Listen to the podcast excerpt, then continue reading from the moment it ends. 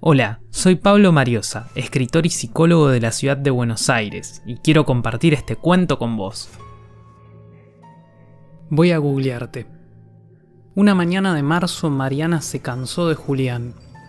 Después del primer aniversario y la sutil sugerencia de empezar a convivir que él había deslizado, ella decidió ponerle fin a la relación. Lo hizo con la esperanza de que él estuviese de acuerdo y aceptara que eso de empezar a vivir juntos era un forzado intento por estirar algo que no daba para más. Julián, confundido por pasar de la idea de dos cepillos de dientes en su baño a la de volver a estar solo, se negó y dio vuelta a las tostadas. Pensó que debía ser otra de las peleas que surgían de la nada desde hacía dos o tres semanas. Mariana, que era lectora de Cortázar y tenía alma de cronopio, argumentó que un puente no se sostiene de un solo lado. Julián le recriminó lo dictatorial de su decisión. Mariana, firme en su cita cortasiana, agarró su cartera y se fue del departamento. Se fue tras dar un verde portazo. Julián se quedó en silencio, parado a centímetros de la puerta. Vio por la mirilla cómo su ahora exnovia bajaba por la escalera y se molestó consigo mismo por su accionar en el pasado por haber optado siempre por partidos de fútbol antes que por leer alguno de los libros que ella le había regalado a razón de dos por semestre. En el presente, porque no supo cómo lidiar con Mariana y porque las tostadas. Mientras se quemaba los dedos al sacar las rodajas negras y humeantes del tostador, el timbre interrumpió sus pensamientos. Atendió el portero eléctrico y preguntó quién era. Del otro lado, la voz apurada de Mariana le exigió la devolución de unos libros de Cortázar a través de un amigo que tenían en común, Franco. Julián no supo qué decir. Franco, pensó. Adivinó que ella se fue en cuanto largó el reclamo, tal vez al gimnasio, lugar al que iba cada vez más seguido. Julián pasó una hora sentado en un puff que tenía en el balcón, sumido en teorías sobre el porqué de la separación. Sentía que Mariana no había sido sincera con él, o peor aún, que él una vez más había arruinado una posible pareja estable. Y si estaba hecho para historias de un fin de semana o de un viaje, ¿por qué no? Su teléfono vibró, era un mensaje de Franco. Se lamentaba por la ruptura entre ellos y a la vez ofrecía retirar los libros en el transcurso de la semana. ¿Qué hace este Gil en el medio? ¿Quién lo mandó a meterse entre nosotros? pensó. La verdad es que era injusto calificar a Franco de amigo en común, apenas se conocían. Los tres habían trabajado en la misma empresa durante un año. Es cierto que compartieron varios almuerzos, pero Franco se hizo amigo de Mariana. Siempre le llamó la atención que ella lo prefiriese a él antes que a Franco. Los dos eran lectores, escribían poesía y escuchaban la misma música. Más de una vez fueron a recitales juntos. Entonces tuvo una epifanía. Google, el medio para que cualquier simple mortal juegue al detective. Y esto era precisamente lo que Julián pensaba hacer. ¿Qué mejor camino para develar la verdad entre su ahora exnovia y Franco que transitar los resultados del buscador más popular? Nada de probar suerte, esto era empirismo en estado puro. Después de tirar las tostadas a la basura, Julián se preparó un café y se sentó en el puff del balcón con su laptop entre las piernas.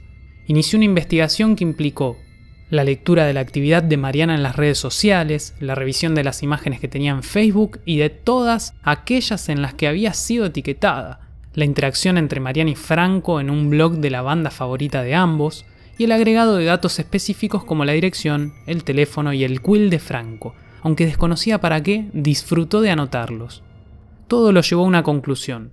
Mariana lo engañaba, mejor dicho, lo había engañado, con Franco.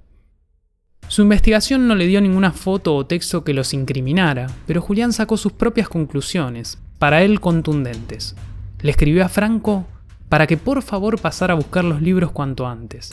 Alegó estar mal y que pensaba irse de viaje a algún lado para despejarse. Franco le dijo que en una hora pasaría. Lo cierto es que Julián detestaba viajar. Amaba estar en su casa y a lo sumo reunirse en lo de sus amigos o en cervecerías de la zona. Creía que esta fue otra de las razones por las que Mariana, que soñaba con recorrer las calles parisinas que nombra Julio en Rayuela, se consideró incompatible con él. Pero fue el primer argumento que se le ocurrió y no le interesaba qué podría pensar de él Franco. Es la hora. Julián reconoce a Franco desde el balcón y se prepara. Saca un poquito la lengua para apuntar mejor. Procura no pestañear, calcula y arroja un huevo que revienta en la cabeza de Franco. Se esconde antes de que su víctima pueda verlo y se mata de risa. El problema es que, ejecutada su venganza de niño, recuerda que el edificio en donde vive está entre dos casas, por lo que Franco sabrá que quien le tiró el huevo vive ahí mismo. Suena el portero eléctrico y Julián atiende. Simula voz de dormido o finge un bostezo. Franco le pide que por favor baje los libros y además si le puede dar algo para limpiarse porque le arrojaron un huevo. Julián baja por las escaleras, todavía divertido por lo que hizo. ¿Qué te pasó? Pregunta Julián y actúa sorpresa ante la visión de las cáscaras de huevo enredadas en el pelo del causante de su desgracia. Hace un esfuerzo para aguantar la risa al entregarle una bolsa con los libros y un rollo de papel absorbente. Se ve que algún pendejo está haciendo travesuras, responde Franco y se limpia la cabeza. Gracias por el rollo de papel. Yo también hice de las mías, ¿eh? Mirá si me voy a calentar. Sería una huevada. Apenas termina de pronunciar huevada, Franco se ríe por su ocurrencia y le impresiona cómo en un segundo se desfigura la cara de Julián, ahora colorado y con venas marcadas en las sienes. Vos me cagaste, estuviste con Mariana y sabías que salíamos, le grita Julián, que ya no logra contener sus emociones porque cree que Franco saborea su separación. Pará, pará, ¿qué decís? Se defiende Franco a la vez que parte de la yema le recorre la cara. Que mi novia me metió los cuernos con vos, no lo puedo creer. Franco va a decirle algo y se detiene.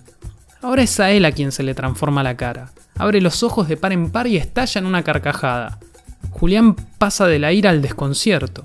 Franco se dobla de la risa y se tiene que poner en cuclillas, sin importarle que por este movimiento le caiga parte de la clara del huevo sobre la ropa. ¿Esto es una joda? Ay, Julián, Julián, sos un personaje, dice Franco y se pone de pie.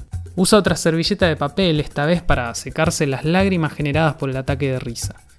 Mariana está enganchada con mi hermana, ¿te pensás que me va a dar bola a mí? Entonces Julián desata y ata los cabos sueltos de otra forma. En las fotos en las que están Franco y Mariana, ella siempre está pegada a la hermana de Franco, el intercambio de mensajes en el foro era entre ellas, porque el usuario tenía el mismo apellido, pero no especificaba el nombre de pila. Esta debía ser la chica con la que iba al gimnasio tres o cuatro veces por semana. Esos días dejaba de atender el teléfono y de responder mensajes por horas. Así como Julián ve algo bajo una nueva luz, Franco reformula su propia teoría sobre el huevazo. ¿Vos sos el boludo que me tiró un huevo desde el balcón? Julián le cierra la puerta de entrada en la cara, como una instintiva defensa. Franco lo insulta a los gritos, tira el rollo de papel contra el piso y se va con los libros de Mariana. Julián sube por las escaleras, algo confundido, sin tener en claro cómo se siente por todo lo que pasó. Entra a su casa y tiene una nueva revelación. Claro, si ni siquiera tiene ropa deportiva. Pone un partido de fútbol y abre una cerveza. Mañana será otro día. Esto sí que no lo veía venir. Voy a googlearte. Pablo Mariosa. Historias para ser leídas en hora pico. Gracias por escuchar. Si te gustó mi lectura, te invito a seguirme en Instagram y en Facebook como Mariosa Pablo. Nos leemos.